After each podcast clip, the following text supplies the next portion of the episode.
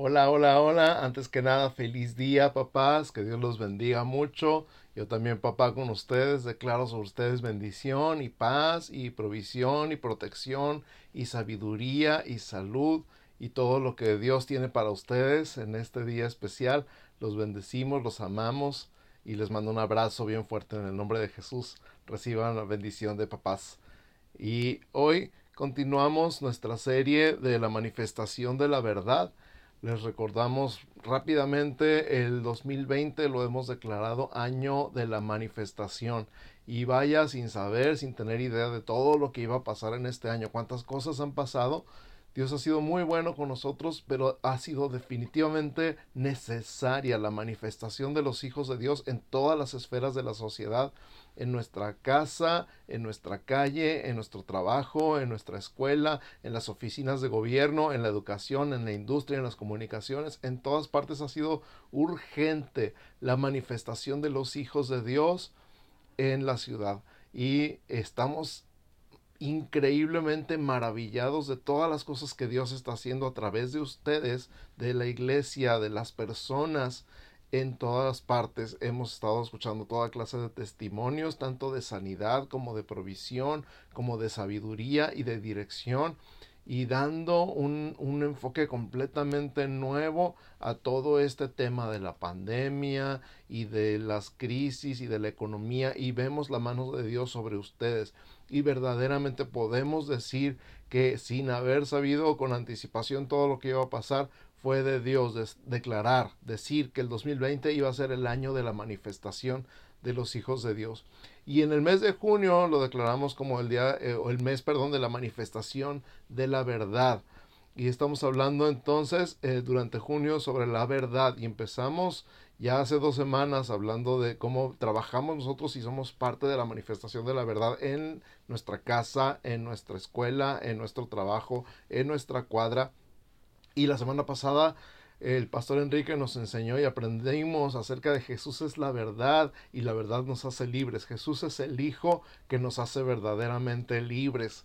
Y hoy vamos a hablar un poquito, combinar este tema del Día del Padre con el tema de la verdad, de la manifestación de la verdad. Y el título del mensaje que escogí para el día de hoy es Hijos en la verdad. Si estás tomando notas, apunta el tema del día de hoy, Día del Padre del 2020, es hijos en la verdad. Y el versículo que vamos a usar como base o el pasaje que vamos a usar como base para este mensaje del día de hoy es Tercera de Juan, nada más tiene un capítulo así, Tercera de Juan 1, versos 1 al 4. Y dice así, Tercera de Juan 1 del 1 al 4, el anciano a Gallo, el amado, a quien amo en la verdad. Amado, yo deseo que tú seas prosperado en todas las cosas y que tengas salud, así como prospera tu alma. Ahí hay una bendición para ti, papá, el día de hoy. Dios te dice, yo deseo que tú seas prosperado en todas las cosas y que tengas salud, así como prospera tu alma. Pues mucho me regocijé, continúa diciendo Juan, cuando vinieron los hermanos y dieron testimonio de tu verdad, de cómo andas en la verdad no tengo yo mayor gozo que este, el oír que mis hijos andan en la verdad. Ya ni siquiera necesito preguntarte cuál es la palabra que más se repite en este pasaje. La verdad, la verdad, la verdad. Entonces vamos a enfocar en esta última parte. Escúchalo otra vez. Pues mucho me regocijé cuando vinieron los hermanos y dieron testimonio de tu verdad, de cómo andas en la verdad. No tengo yo mayor gozo que este, el oír que mis hijos andan en la verdad. Entonces vamos a orar y vamos a desarrollar este pasaje. Amén. Padre, en el nombre de Jesús, te damos gracias por tu palabra. Gracias porque siempre tienes algo que decirnos, siempre tienes algo con que enseñarnos, con que ministrarnos, con que animarnos, con que consolarnos, con que fortalecernos. Y gracias porque este día especial que estamos celebrando a los papás, tú tienes palabra no solamente para los papás, pero también para las mamás y para los hijos y para las hijas, para toda la familia. Pero hoy enfocaremos esta palabra a los papás y obviamente es palabra tuya, así que es de bendición en todos los sentidos y en todas las direcciones, para toda la familia. Declaramos nuestros ojos y nuestros oídos físicos, mentales y espirituales abiertos y atentos para oír tu voz, para oír tu palabra. En el nombre de Cristo Jesús. Amén. Amén. Entonces, número uno, si vas a tomar notas, ya sabes que yo tengo mis bosquejos así muy, muy claritos, si no me pierdo muy fácilmente y te ayuda a ti también a tomar notas. Número uno, el gozo más grande de los padres es que hablen bien de sus hijos. El gozo más grande de los padres es que hablen bien de sus hijos. Y dice Juan, vinieron los hermanos y dieron testimonio.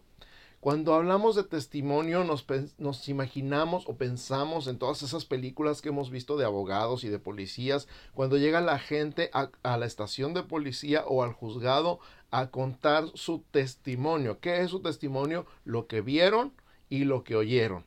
¿Qué fue lo que viste? Le pregunta el policía o le pregunta el juez. ¿O qué fue lo que oíste? Y entonces la gente empieza a narrar lo que vio y lo que oyó. Y está diciendo, vinieron los hermanos y dieron testimonio, o sea, me contaron lo que vieron en ti, lo que vieron de ti, cómo te mueves, cómo hablas, cómo actúas y lo que oyeron, las palabras que salieron de tu boca, dieron testimonio. Y luego dice dos veces la palabra verdad, la usa en dos enunciados diferentes. El primero dice de tu verdad. Dieron testimonio de tu verdad. Y en el original griego, como está escrito el enunciado, dice, dieron testimonio de la verdad que hay en ti. Entonces, no es nada más mi verdad, no es que yo tenga toda la verdad y nada más que la verdad y que yo sea la verdad, así como Jesús es la verdad, sino que hay una verdad que está en mí. Jesús es la verdad, lo aprendimos la semana pasada, así que la verdad en persona vive en mí. Jesús vive en mí. La palabra es verdad y la palabra vive en mí porque Jesús es la palabra. Entonces cuando la gente me ve y me oye, lo que ve es la verdad de Jesús en mi vida. Y este es el, primer testimonio y el más importante, porque esto me habla de algo interior. el segundo enunciado en este testimonio de los hermanos dice de cómo andas en la verdad. Y este andar lo hemos aprendido en otras ocasiones, específicamente cuando estudiamos el libro de los Efesios, no sé si se acuerdan, que andar tiene que ver con conducta, con comportamiento, cómo actuamos. Y entonces nos habla de algo exterior. Entonces fíjate, dice, vinieron los hermanos y me dieron testimonio, o sea, me contaron todo lo que vieron y todo lo que oyeron acerca de ti o directamente de tu boca. ¿De qué? De la verdad que está en ti, la verdad mora en ti. Entonces esto es algo interior. Y luego de cómo andas en la verdad, o sea, de cómo actúas de acuerdo con lo que crees tu comportamiento, tu manera de pensar, de hablar y de comportarte están relacionados directamente con lo que tú crees. Y si tú crees en Jesús, si tú tienes a Jesús en tu vida, entonces tú tienes la verdad en persona en tu vida. Si la palabra de Dios mora en ti, entonces la verdad mora en ti. Y esto es algo interior. Esto necesariamente va antes que lo exterior. Hay muchas personas que les preocupa la opinión de los demás, les preocupa lo que los demás piensen de ellos y tratan de actuar de una manera que parezca cristiana, pero no tiene ningún caso para ser cristiano si no eres cristiano. No tiene ningún caso, ninguna función actuar como creyente si no eres creyente. Esto no se trata de actuar primero, se trata de creer primero. Cuando tú crees la palabra de Dios, cuando tú crees en Jesús, cuando Jesús viene a vivir a tu vida y entonces la verdad mora dentro de ti, lo que está dentro de ti sale naturalmente al exterior. Watchman pone un ejemplo en el libro de la vida cristiana normal. Si yo me cambio el nombre, yo me llamo Daniel, y yo me pongo Pablo, y yo me presento a todo el mundo como Pablo. Hola, me llamo Pablo, me llamo Pablo, me llamo Pablo, y trato de convencerme a mí mismo que me llamo Pablo y de presentarme a todo el mundo como Pablo. Y un día voy caminando en la calle y alguien grita Daniel, voy a voltear. No lo voy a poder evitar porque Daniel es lo que soy. Aunque me presente a todo el mundo como Pablo, sigo siendo Daniel y en mi interior y durante toda mi vida he sido Daniel. No puedo dejar de ser Daniel. Entonces, aunque con todo el mundo me presente de una manera, lo que soy tarde o temprano va a salir a la luz. Y por el otro lado, si soy Daniel y me presento como Daniel y estoy seguro que soy Daniel, en el momento que me hablen como Daniel voy a actuar como Daniel, voy a responder como Daniel, porque es lo que soy. No me va a costar ningún trabajo actuar como lo que soy. Es lo mismo, cuando nosotros vivimos en la verdad, creemos en la verdad, actuamos en la verdad naturalmente.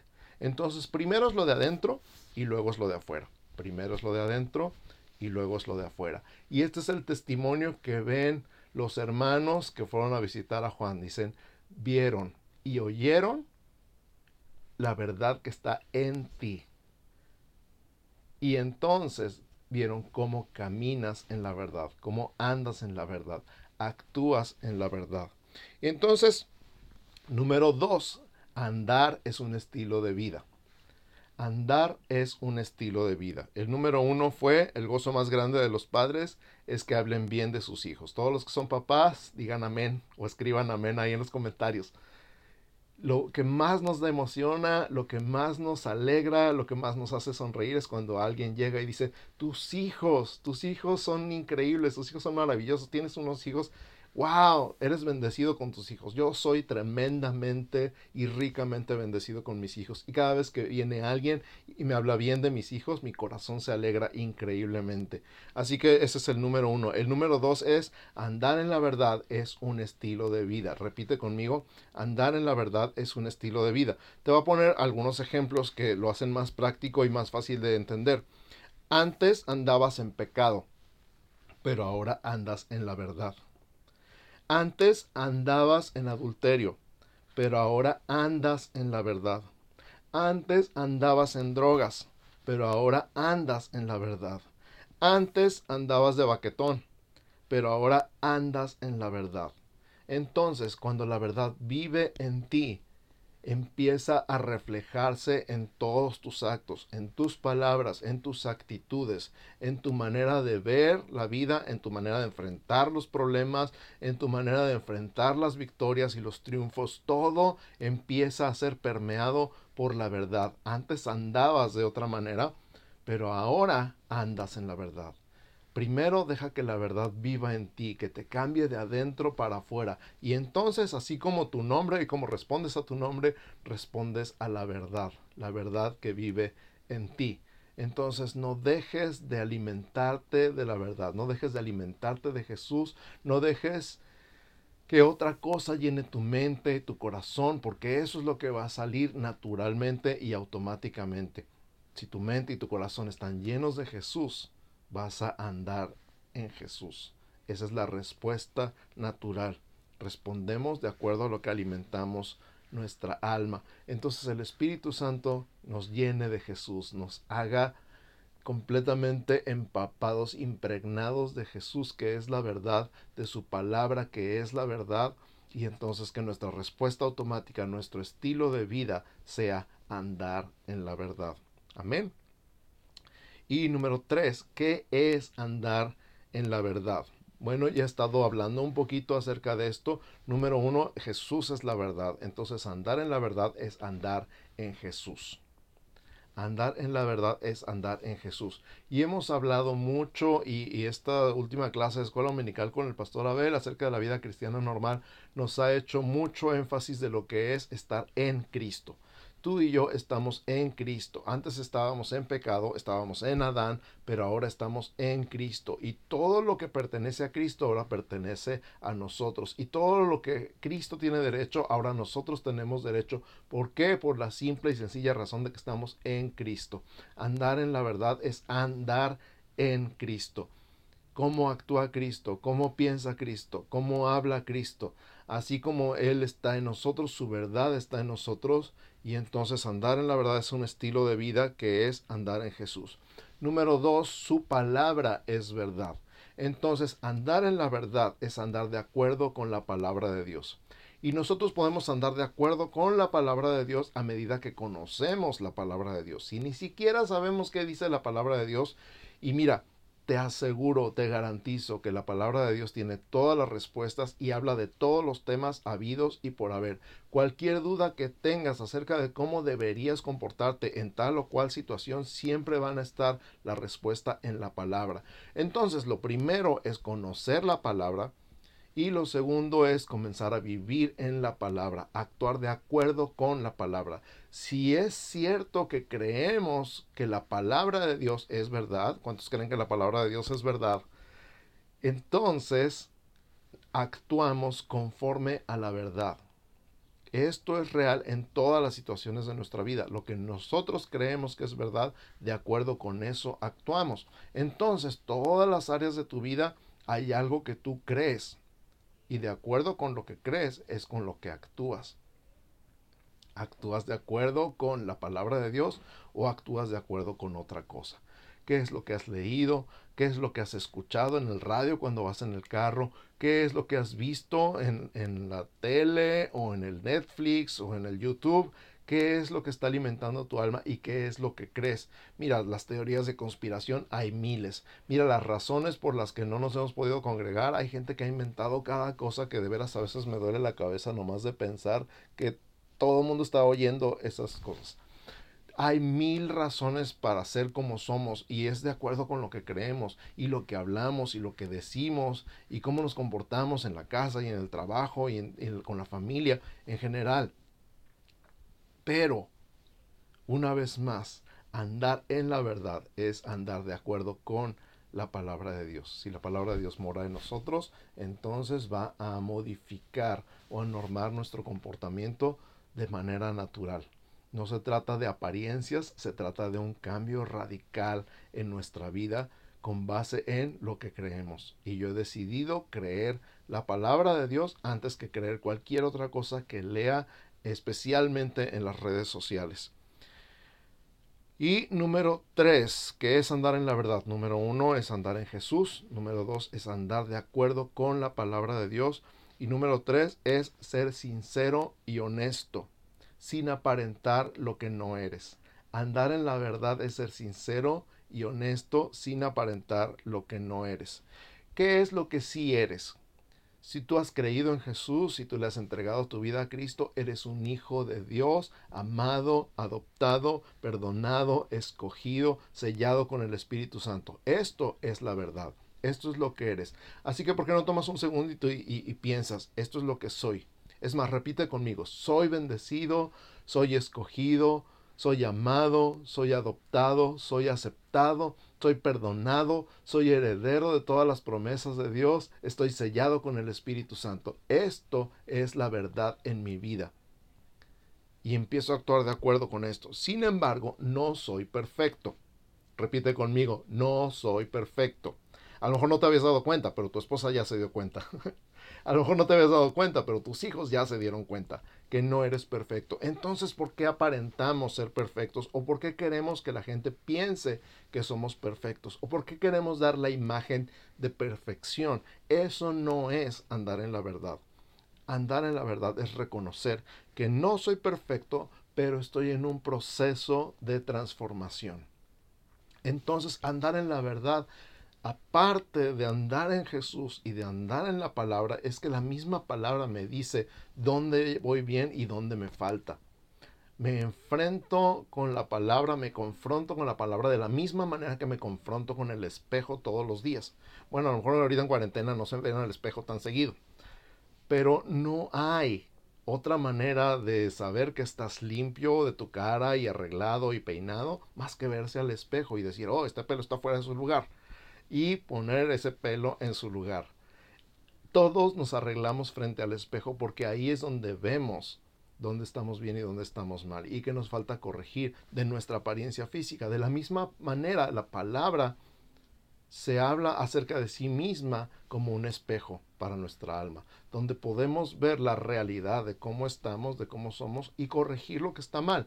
No se trata de hacernos sentir mal, de juzgarnos, de condenarnos a nosotros mismos, nada que ver.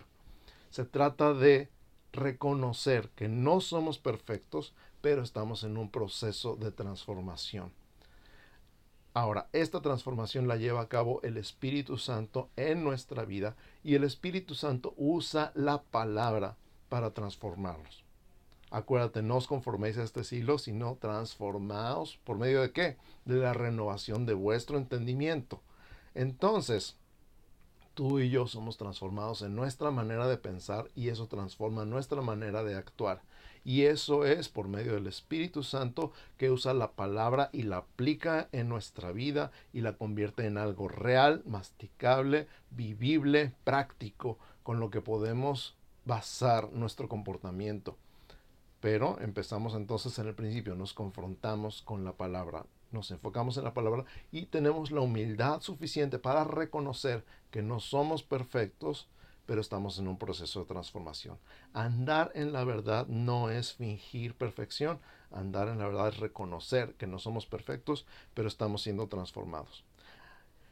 Hablando de honestidad y de sinceridad y de transparencia, en este punto quiero agregar así como un pequeño paréntesis. Ser honesto y ser sincero y, ser transparente no significa ser grosero. Hay personas que he escuchado decir en algún momento, pues yo soy muy honesto y por eso digo lo que digo y por eso pues la gente se ofende y pues ni modo, así soy. Es que yo soy muy sincero y muy honesto. Eso no tiene nada que ver con este proceso de transformación. Esto tiene que ver con educación. Somos sinceros y somos honestos, pero somos educados, somos corteses, somos amables y no nada más no decimos todo lo que pensamos, sino que también pensamos muy bien lo que decimos porque hablamos la verdad, pero la hablamos en amor. Esto es algo que está en la palabra. Siguiendo la verdad en amor, crezcamos en todo, en aquel que es la cabeza. Entonces, con mucho amor, con mucho cuidado, con mucho tiento, con mucho cariño y con todo respeto, andar en la verdad no significa decirle sus verdades a todo el mundo.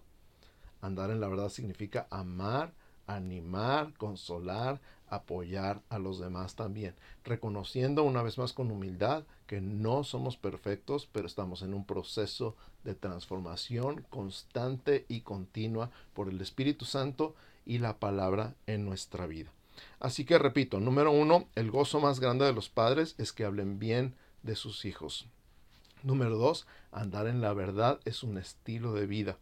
Y número tres, ¿qué es andar en la verdad? Es andar en Jesús, es andar de acuerdo con la palabra y es andar en sinceridad y honestidad.